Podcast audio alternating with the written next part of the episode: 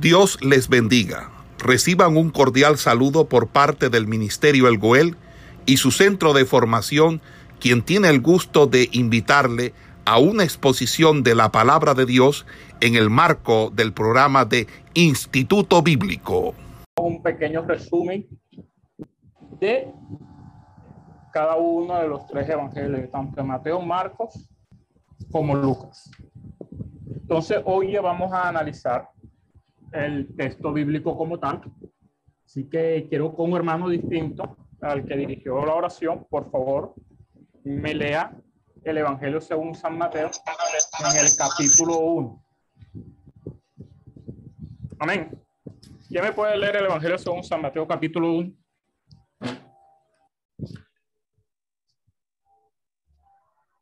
Me va a leer solamente la parte de la genealogía de Jesucristo.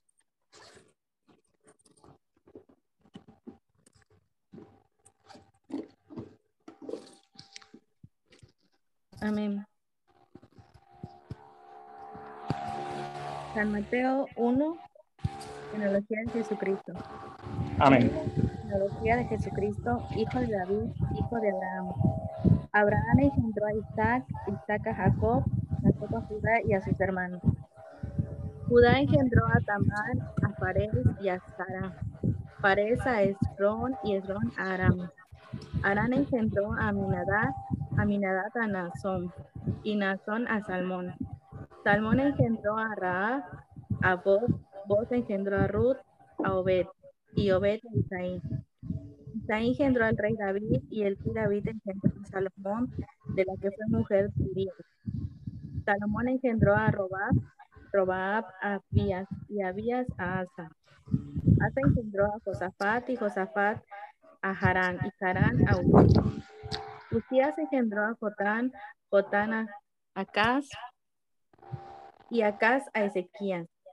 Ezequías engendró a Manasés, Manasés a Amón y Amón a Josías. Y Josías engendró a Jeconías y a sus hermanos en el tiempo de la deportación de Babilonia. Después de la deportación de Babilonia, Jeconías engendró a Salatiel y Salatiel a Zorobabel. Zorobabel engendró a Abiud, Abiud a Eliakim y Eliakim a Osor. Azor engendró a Sodak, Sodak a Akim y Akim a Eliud. Eliud engendró a Eleazar, Eleazar a Matán y Matán a Jacob. Jacob engendró a José, marido de María, de la cual nació Jesús llamado el Cristo. De manera que todas las generaciones desde Abraham hasta David son 14. Desde David hasta la aportación de Babilonia, 14, y desde la deportación de Babilonia hasta Cristo, 14. ¿Continúo? Amén. Ahí terminó el capítulo, eh, la genealogía. Sí, amén. ¿Hasta qué verso llegaste? 17. Amén. Eh, si recordamos la clase pasada, eh, nos encontramos en que el evangelista Mateo, ¿a quién les, le escribió? ¿A quién le escribió directamente? Para ¿a quién iba dirigido el Evangelio según San Mateo, según lo que conversamos la clase pasada? A los judíos. A los judíos. Si uno analiza el texto del Evangelio según San Mateo, en la forma en cómo inicia, vamos a encontrar claramente eh, por qué Mateo inicia la genealogía de Jesucristo de esta manera. Vamos a hacer un análisis de la genealogía de Jesucristo en Mateo, así como también la que da Lucas porque hay una gran diferencia entre una y la otra. Y muchas veces estas dos genealogías generan una discusión. Libro de la genealogía de Jesucristo, hijo de David, hijo de Abraham. ¿A, a quién le interesaba entender que Jesucristo era hijo de David e hijo de Abraham? Según los que vimos la clase pasada. A los judíos. Correcto.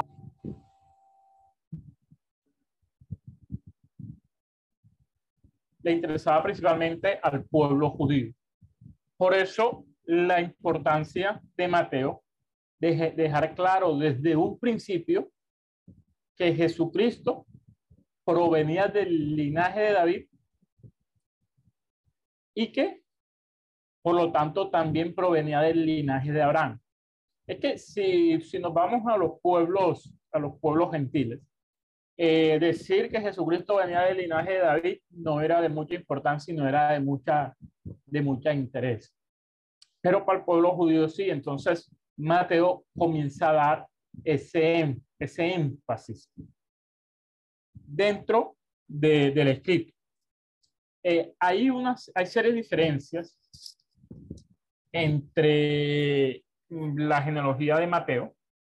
Primero que todo, la genealogía de Mateo va, de forma descendente, va desde Abraham hasta Jesucristo y colocando a Jesucristo como hijo de José. O si vamos directamente al texto, vamos a dar cuenta que no lo va a llamar hijo de José, sino en el verso 16, si vamos al texto bíblico, en el verso 16 va a decir, y Jacob engendró a José, marido de María, de la cual llamó Jesús, de la cual nació Jesús, llamado el Cristo.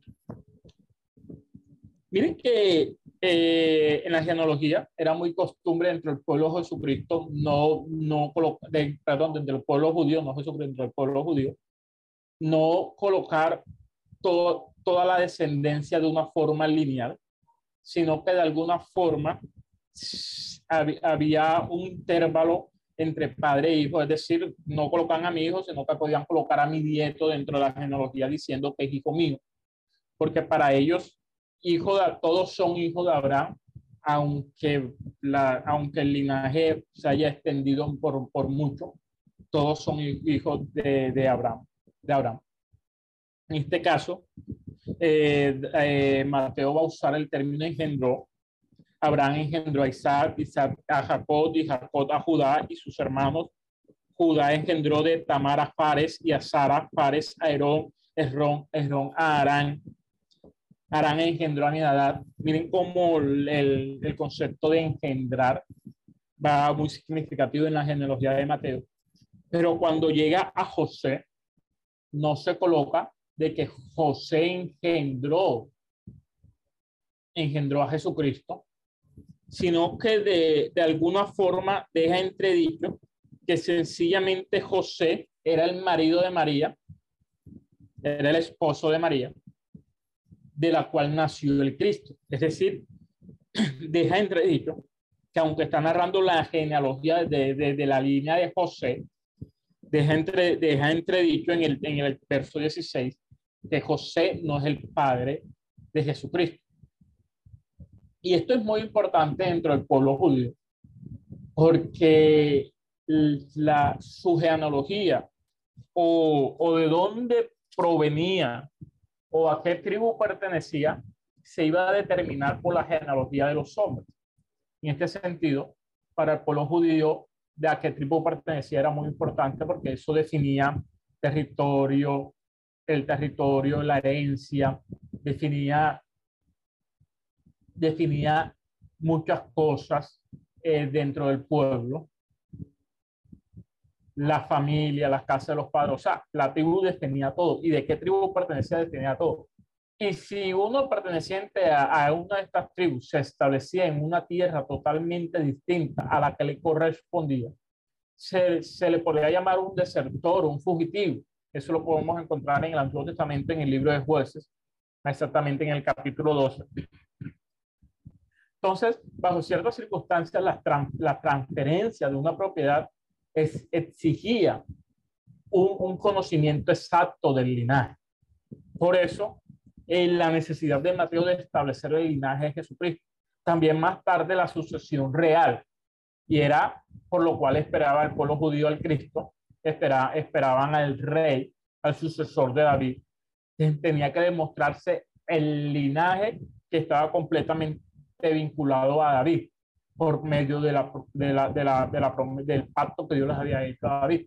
ellos estaban esperando eso y la intención del pueblo de Israel de esperar esto se ve marcada en cómo Mateo inicia, inicia el libro. Caso contrario, lo encontramos, lo encontramos en Lucas. Y en Lucas vamos a encontrar una diferencia muy significativa.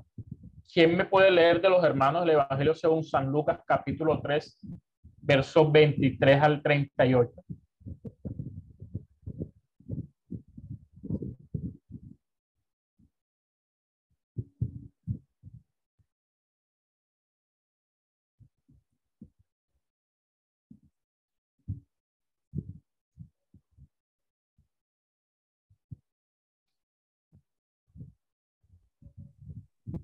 Amén, pastor.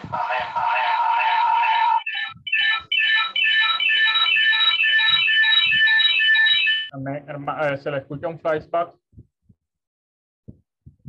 Tiene que bajarle el volumen a donde está colocado.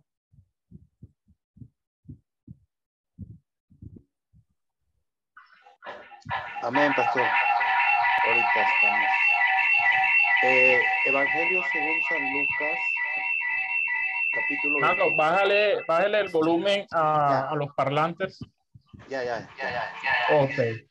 Eh, Evangelio según San Lucas.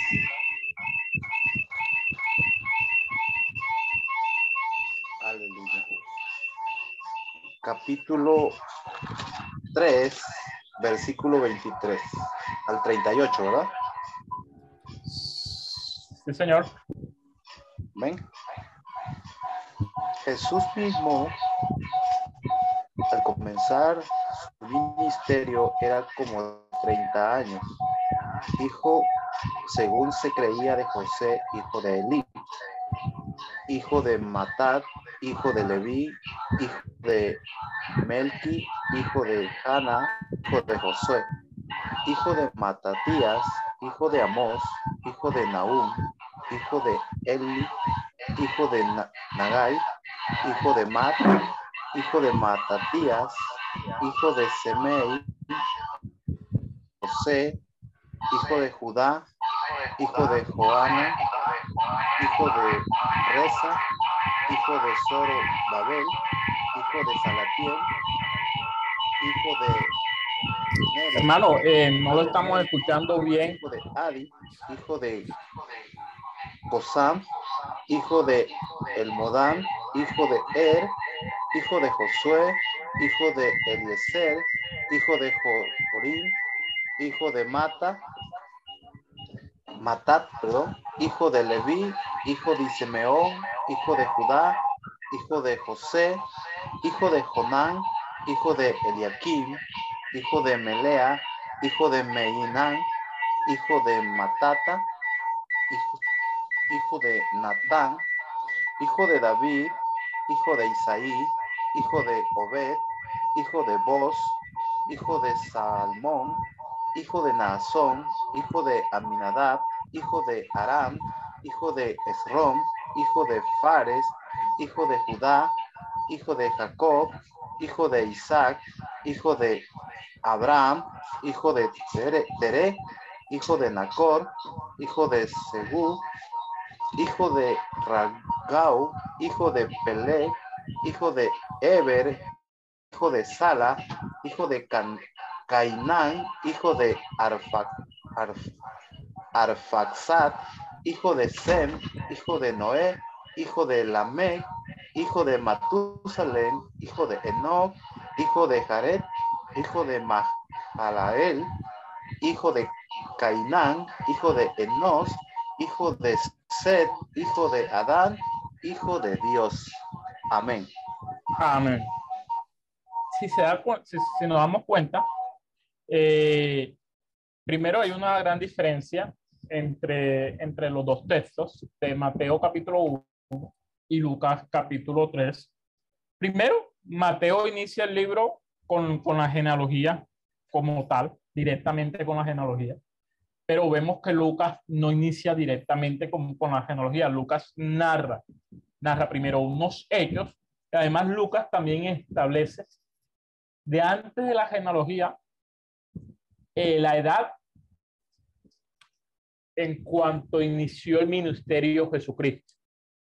Y esto tiene completamente relación con, con el texto en el Antiguo Testamento, en el libro de Números, capítulo 4, si no estoy mal, es el verso 47, donde se enseñan que los levitas iniciaban su servicio a la edad de 30 años. Y también era una edad que, se que es donde comenzaba a reconocerse como una persona ya independiente en el pueblo judío al hombre como tal. También hay otro, hay otros, hay otro señal, que es que a la edad de 30 años José es cuando llega a ser primer ministro de Egipto, que lo encontramos en el libro de Génesis en el capítulo 41, y también cuando David llegó a ser rey, en 2 Samuel capítulo 5. Entonces, por lo tanto, no es para nada extraño que el ministerio como tal de Jesucristo iniciara a esta edad. Pero esto es algo que el evangelista Mateo no lo, no lo va a narrar enseguida y no lo, va a, no lo va a decir enseguida, sino que la intención de Mateo es dejar claro desde, una, desde un principio, desde, desde el inicio, que la genealogía del linaje de Jesucristo era acorde como se planteaba en las Sagradas Escrituras y que venía de David y de Abraham. Por lo tanto, era un cumplimiento profético. profético. ¿Por qué? Porque en el, si no estoy mal, en el capítulo 2 de Mateo, déjame y busco, se va, se va, se va a hablar también de la edad de Jesucristo. Pero Lucas lo va, lo va a decir enseguida. Y también Lucas va a decir algo muy, muy interesante. Muy interesante.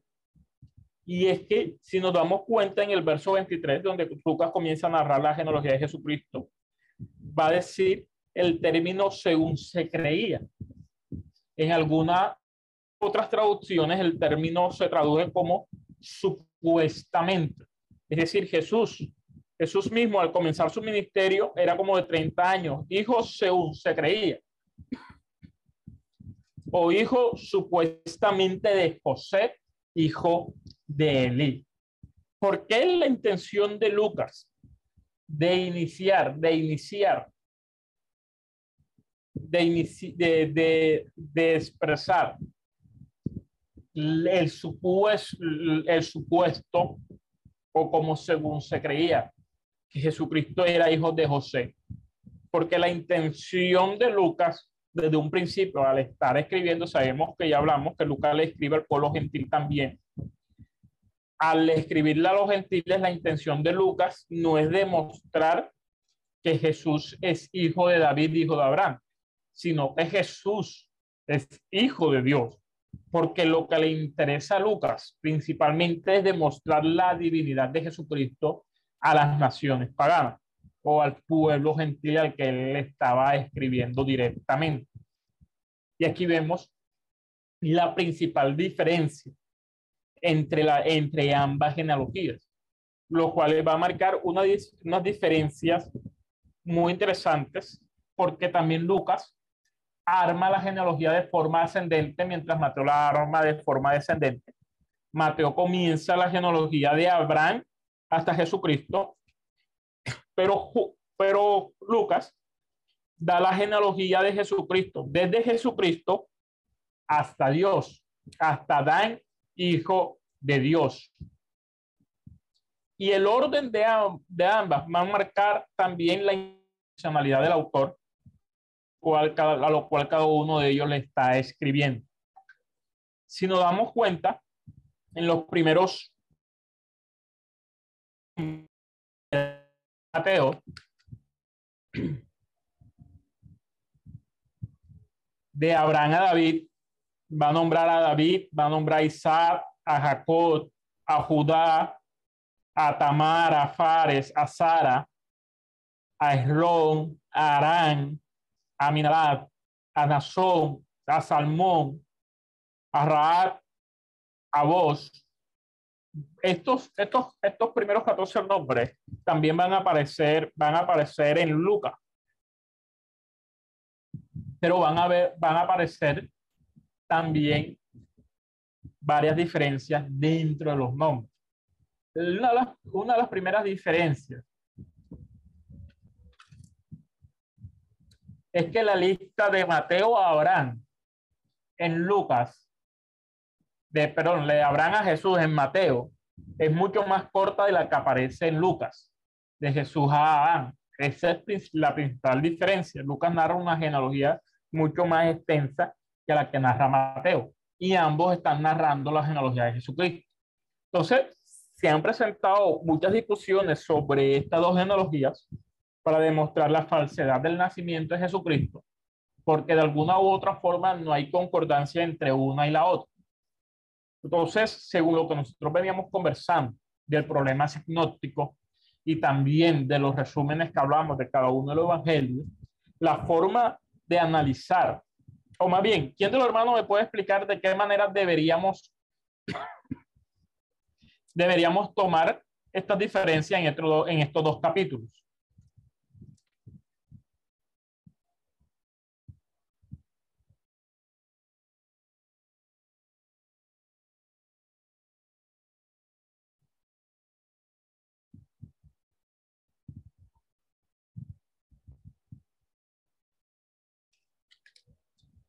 ¿Quién, ¿Quién interviene según lo que hemos dado en las clases anteriores? ¿De qué manera deberíamos abordar las diferencias de estos dos, de estos dos capítulos?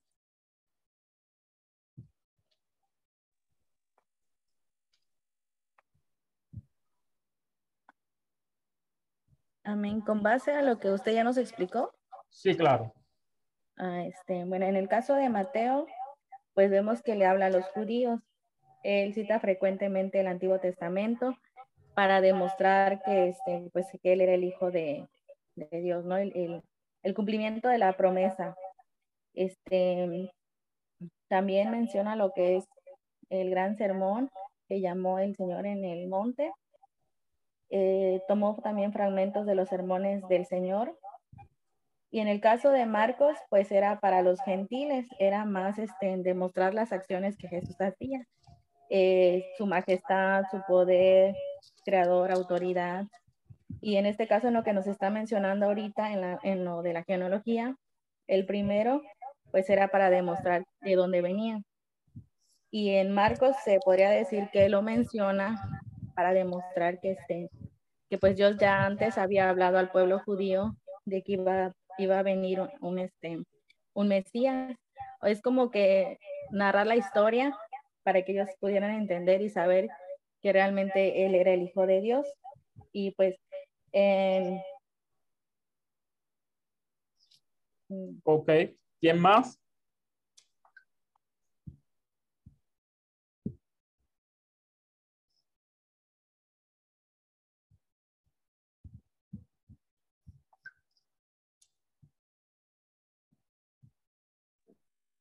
Amén. Amén. Dios les bendiga, hermano. Amén, eh, hermano. Mm, eh, viendo eh, lo que estamos estudiando en Mateo, Mateo este, le menciona al pueblo judío que Jesús venía del linaje, de la promesa de, de Abraham hasta el cumplimiento que fue el nacimiento de nuestro Señor Jesucristo, para él ser el, más que nada el libertador del pueblo.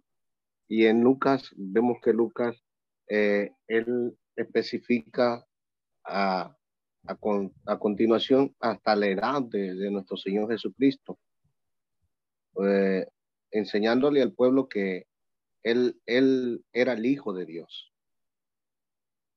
Amén. Amén.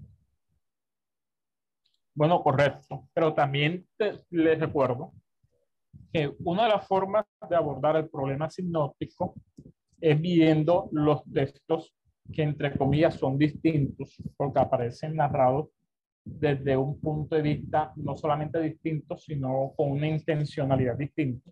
Por eso muchas veces los sucesos, los sucesos que se narran en estos tres evangelios, aunque sea el mismo hecho, a veces se narra de un orden totalmente distinto y de una forma totalmente distinta. Y encontramos diferencias que muchas veces comienza a narrar, comienza a generar una discusión sobre la veracidad bíblica. En Lucas, si nos vamos al verso 23, miren que vamos a encontrar la primera diferencia y una diferencia que va a generar una discusión muy grande sobre estas dos genealogías. Y es, hijos según se creía de José hijo de Eli. Es decir, que Lucas está narrando que José es hijo de Eli, hijo de Matá. Pero si nos vamos a Mateo, ya en el verso 16 va a decir, y Jacob engendró a José. Y en el 15 va a decir, Eliud engendró a Eleazar, Eleazar a Matán, Matán a Jacob, y Jacob engendró a José. Entonces encontramos la, una, de la, una de las diferencias más significativas entre estas dos genealogías y es que el padre de José no coincide.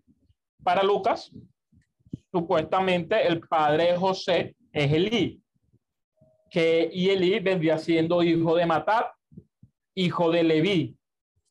Pero para Mateo, el padre de Jacob, el padre de José es Jacob y el padre de Jacob es Matán.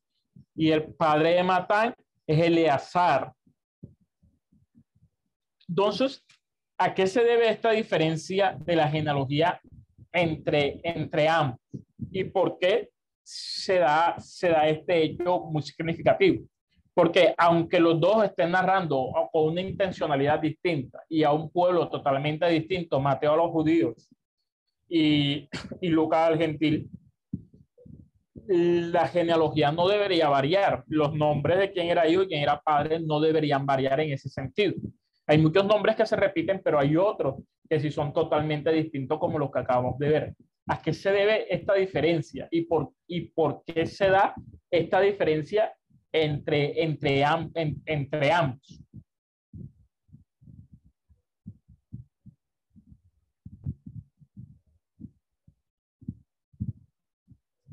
Primero analicemos la de Mateo 1, de 1 a 17.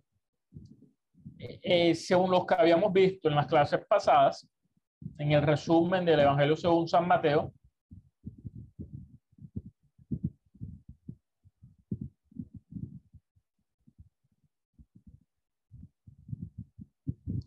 sabemos que Mateo le escribe, le, escribe, eh, Mateo le escribe a los judíos pero Mateo hace, hace, hace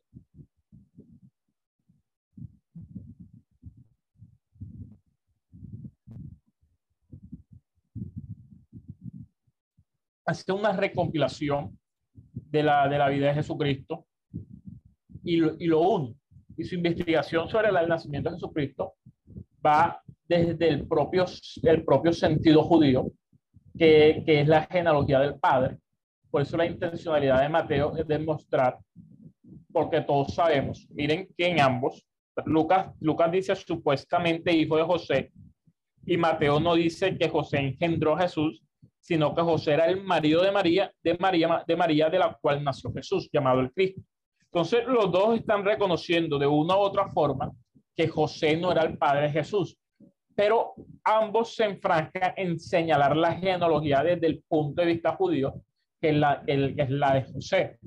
Pero con Mateo sucede algo muy interesante, es que Mateo eh, en su genealogía no es simplemente un apéndice de la introducción del libro, sino que está, está completamente ligada a la sustancia de todo el capítulo y no solamente de todo el capítulo, sino en un sentido más amplio al contenido de todo el libro. Tanto el encabezamiento de la genealogía se llama Jesucristo, hijo de David, esta expresión que aparece en el verso 20 donde se, donde se describe que aparece, perdón, esta expresión solamente va a reaparecer en el verso 20, donde aplica José, el padre de Jesús, entre comillas.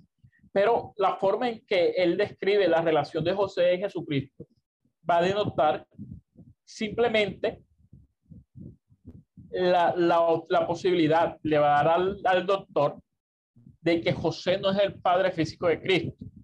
Lo que está implicando en esta genealogía es que en el sentido que José no era el padre de Jesucristo en el sentido natural, sino en el sentido legal solamente. Y exactamente es el mismo punto el que desarrolla en los relatos siguientes del verso 18 al 25. Por tanto, eh, Mateo está interesado en demostrar quién es el Hijo del Hombre, es también el Hijo de Dios.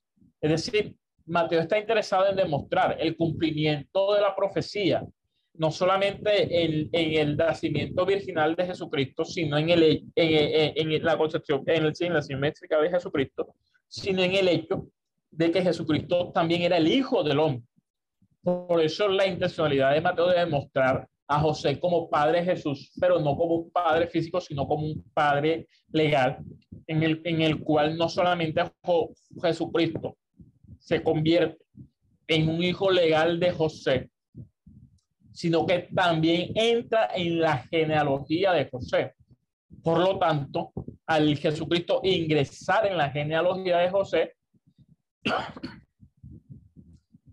entra en la genealogía de David por la línea de José.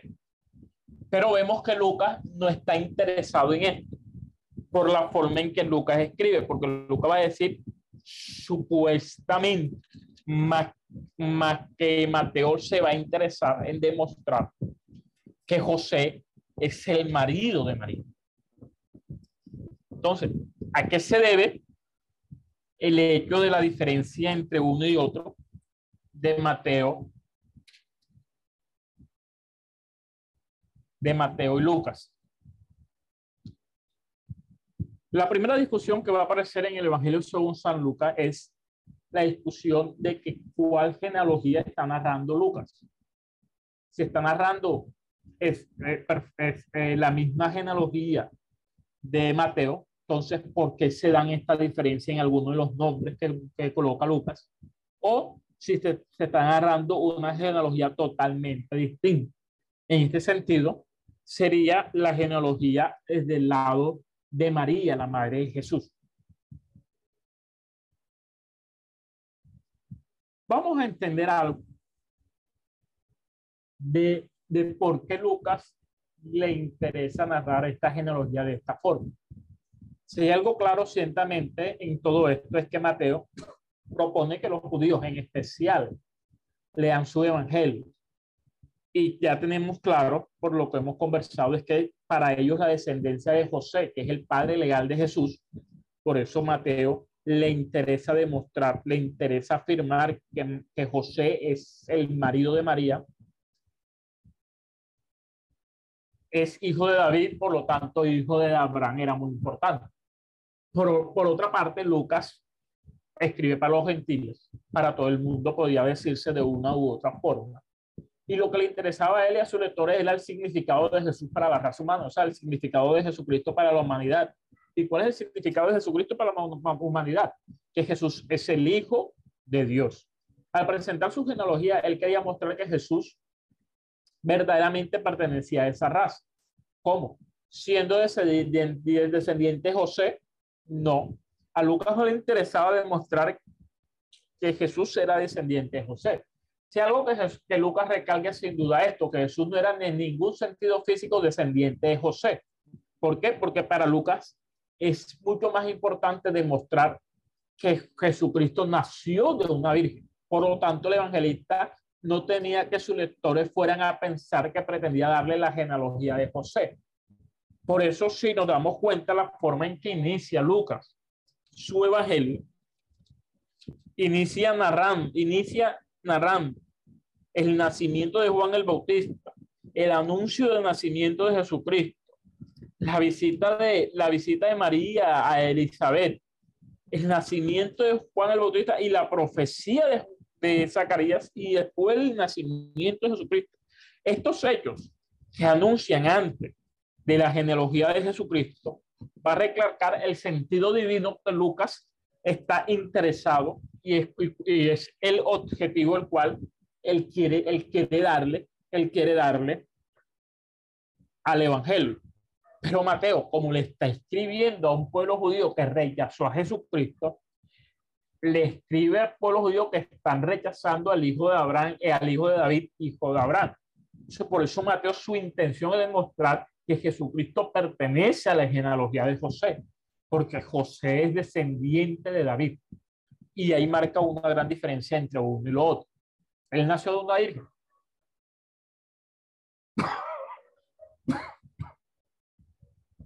Entonces, para Lucas,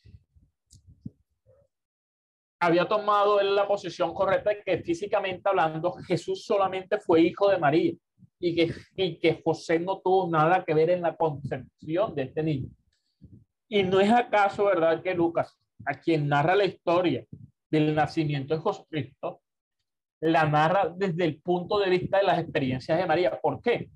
Porque una de las principales, de las, principales eh, investigaciones de Lucas la hace, la hace con María, la madre de Jesucristo. Entonces, uno de los principales hechos narrativos que vamos a encontrar en el libro de Lucas, Lucas lo va a tomar de la experiencia de María. Para dejar un poco más claro esto, al comienzo mismo de la genealogía de, genealogía de Lucas, Lucas va a declarar que Jesús era el hijo, era el hijo de José, declarándolo de una forma donde exponía de alguna u otra manera la imaginación de la gente. Él escribe según se creía de José o supuestamente el hijo de José. Que quiere decir es que el pueblo estaba equivocado al considerar a José como el verdadero padre de Jesús, porque la intencionalidad de Lucas es separar a Cristo del humano y llevarlo hacia lo divino. José solo era el supuesto padre de Jesús, por lo tanto, en lo absoluto no era su padre en sentido físico alguno. Aceptándose esto, ¿qué sentido habría para Lucas narrar la genealogía de José si él desde un principio está separando a Jesucristo como hijo de José. Entonces, si vamos a plantear la discusión de la diferencia de ambos de ambas genealogías en el sencillo hecho de que de que ambos van a narrar la genealogía de Jesucristo desde José, entonces vamos a encontrar incongruencias y separaciones en una u otra genealogía. Pero si lo vemos desde un punto de vista del sentido, podemos entender por qué a Mateo sí le interesaba narrar la genealogía de José, pero a Lucas no le interesaba narrar la genealogía de José, sino que estaba separando a Jesús de José, dando a entender que Jesús tenía, había tenido un, completamente una concepción divina, donde el hombre no había tenido nada que ver, sino que él había nacido de una virgen. Por lo tanto, no podía narrar la genealogía desde el punto de vista de alguien que no, que no, que no, que no había participado de una forma activa, por decirlo de esta manera, en la concepción del Hijo de Dios. Entonces, este hecho significativo y esta intención del autor nos va a decantar de una u otra forma a que Lucas no está narrando la genealogía de David, de, perdón, de Jesucristo, desde, desde el linaje de José, sino que para Lucas está usando un linaje totalmente distinto.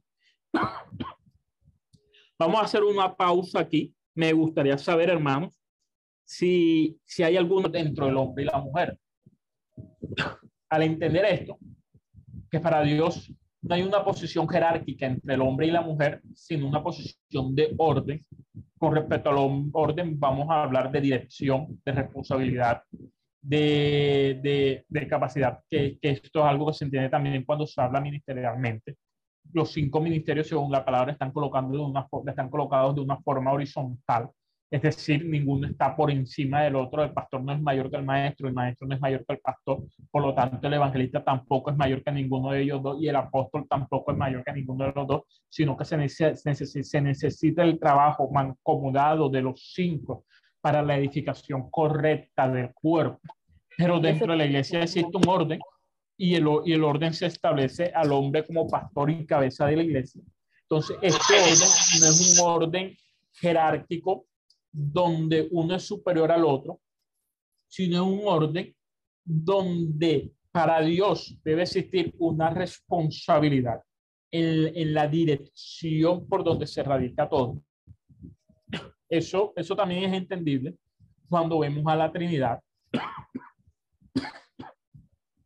Cuando vemos a la Trinidad, Padre, el Hijo el Espíritu Santo.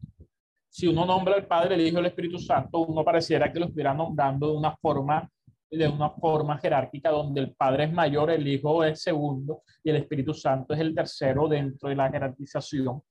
Pero si uno entiende la Trinidad como de un solo Dios, significa que los tres son uno y los tres están en equidad y los tres están en igualdad con las condiciones y los tres son Dios.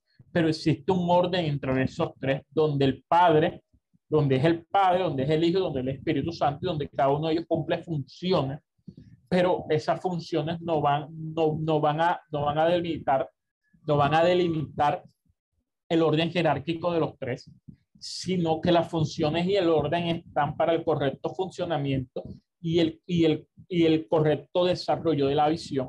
Entonces, ministerialmente hablando, aunque los cinco estén, en, en coigualdad delante de Dios, hay un orden para el correcto funcionamiento de la visión y la correcta edificación del cuerpo. Así también en el hogar con el hombre y la mujer, aunque los dos sean una sola carne, miren esto, una sola carne. No hay una posición jerárquica donde uno esté por encima del otro, sino que hay ese un orden para, la para el correcto funcionamiento de la visión que Dios ha establecido en el hogar y de esa manera el correcto desarrollo y la correcta edificación del hogar. Si para Dios ese fue su plan desde el principio, la cultura, y siempre la cultura va a ir en contra de todos los planes habidos y por haber de Dios en las Sagradas Escrituras y la cultura siempre va a estar en contra de lo que Dios, lo que Dios ha establecido para nosotros.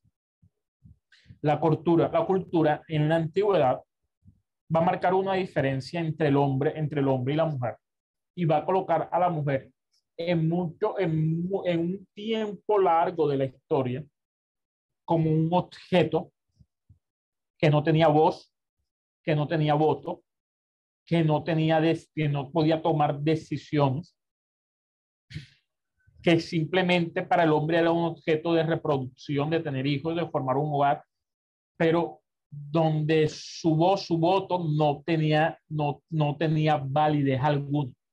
En el caso del nacimiento de Jesucristo, y Lucas lo narra de esta manera, también Lucas va a demostrar el entendimiento que tenía José y el compromiso que tenía José para el cumplimiento de la voluntad de Dios. Y eso va a marcar una diferencia muy grande en el, en, en el hecho de lo que Dios quería establecer en el hogar. José recibe a María estando embarazada la respeta la lavadora y asume este hijo como suyo. Eso lo narra Mateo y lo expresa Mateo, hijo de José. Hablan, no hijo de José físico, sino hijo de José legal, porque José lo adopta, por así decirlo, como, como hijo propio y, lo convierte en heredero de completamente su linaje. Por eso es hijo de hombre. Pero Lucas va a narrar su nacimiento virginal, dándole énfasis a la mujer en este sentido. Entonces, aunque Lucas le esté dando énfasis a la mujer, el pueblo de Israel no estaba ajeno al hecho cultural, al hecho cultural de, del desconocimiento de muchos de los derechos de la mujer. Por lo por lo tanto, para Lucas, el colocar a José ahí cumple con las condiciones de que un pueblo gentil que le da mucha más importancia al hombre y un pueblo netamente machista, así como el machismo es contrario a la palabra, el feminismo también es contrario a la palabra.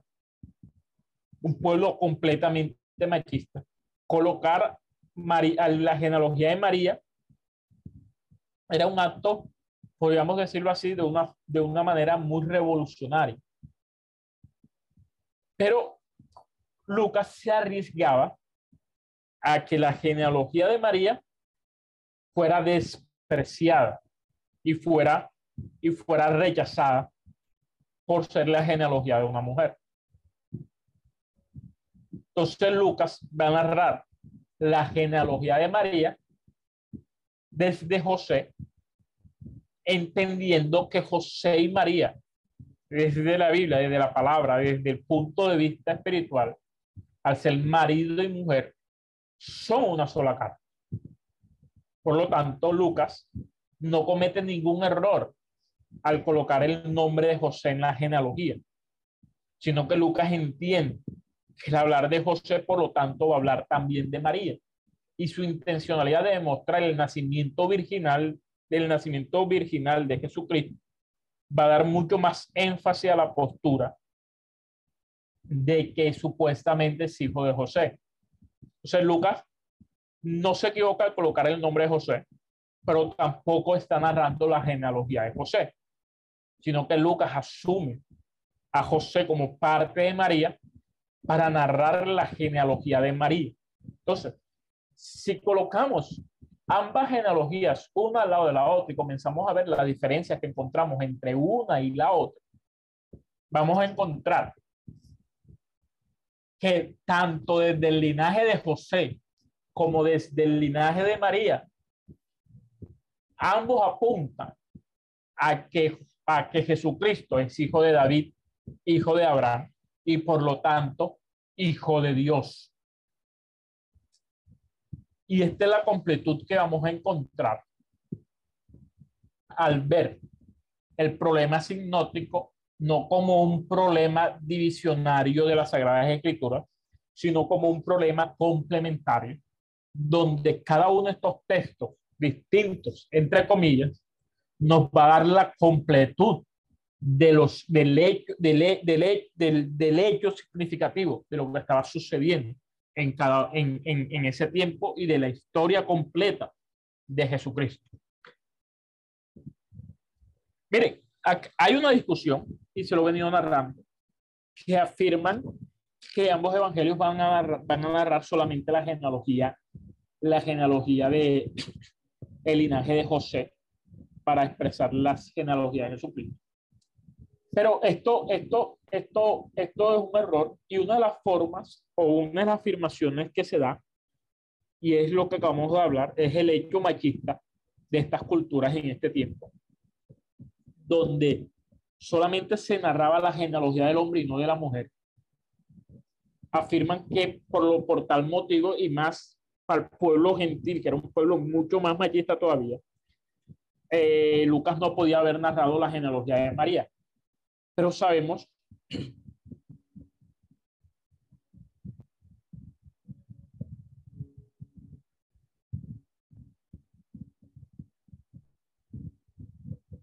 en primer lugar, de una u otra forma, afirmar esto de esta forma nos crea la pregunta que nos hizo la hermana, de por qué entonces los padres José son distintos. Pero si asumimos el nacimiento, eh, la genealogía de María y de, y de José, este problema desaparece, desaparece totalmente porque, porque no se está agarrando el padre de José, sino el padre de María.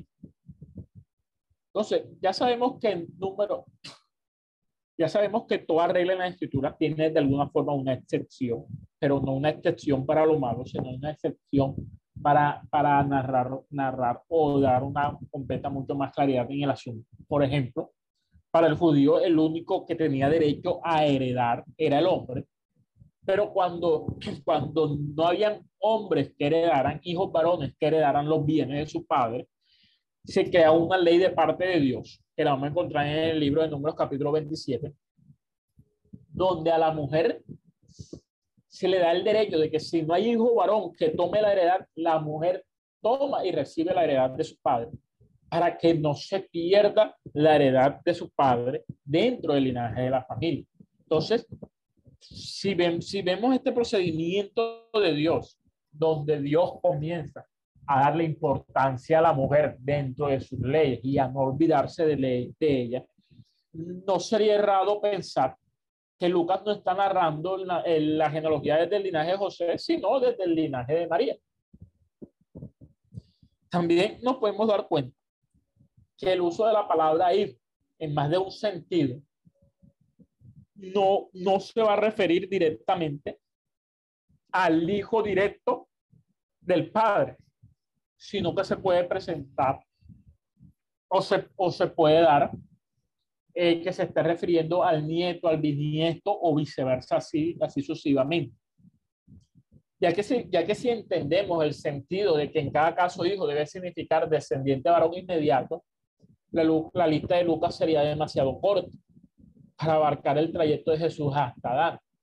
Además, en la parte de Seth, hijo de Adán, hijo de Dios, la palabra hijo no puede tener el mismo significado ambas, en, en ambas entonces, tenemos que tener en cuenta también esto, que no se está narrando eh, el, el padre o el hijo directo, enseguida directo o el hijo inmediato, sino que se puede estar narrando el nieto al bisnieto o viceversa en cada una de estas o no el listado debía ser mucho más extenso, sino que cada uno tomó el, eh, la genealogía y los nombres que querían, que les significaba, les, les daba el significado que querían llevar hacia el linaje de Jesucristo.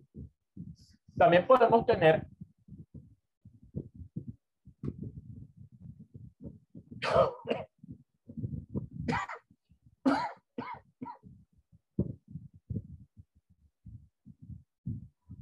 también podemos encontrar que hay muchos relatos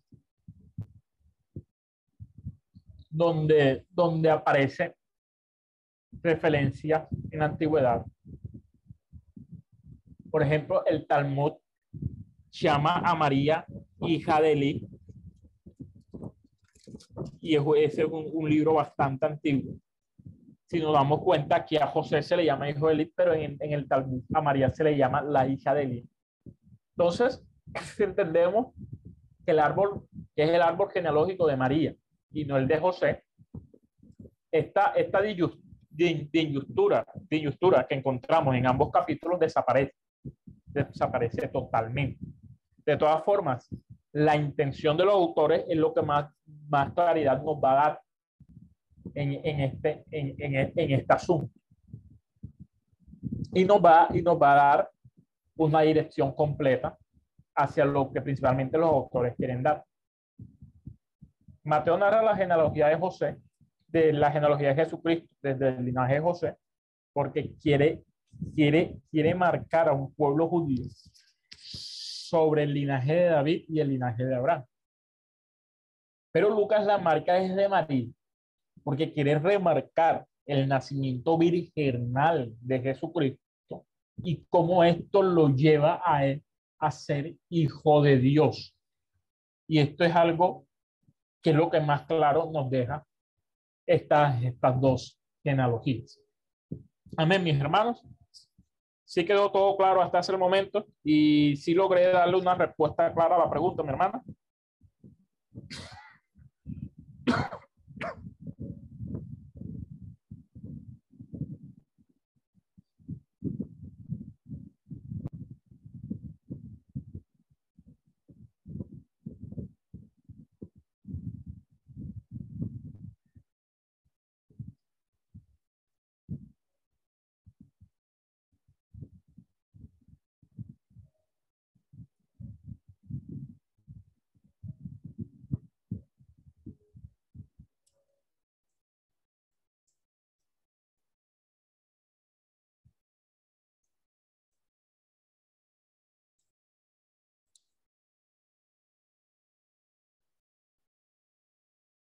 Eh, para, poder, para poder entender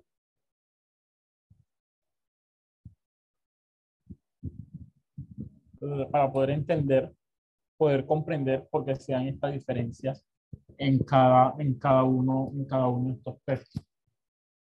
Si seguimos con el Evangelio según San Mateo, vamos a encontrar, el capítulo 1 continúa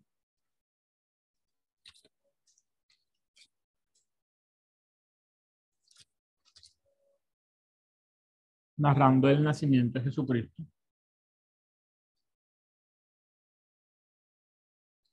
Y la visita de los magos. La próxima clase vamos, vamos a dar claridad sobre, sobre la, la visita de los magos.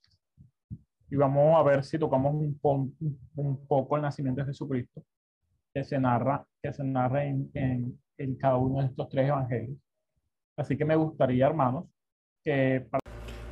Esperamos que este estudio haya sido de bendición para su vida y ministerio. A Dios sea la gloria. Este es el Ministerio El Goel, vidas transformadas para cumplir el propósito de Dios.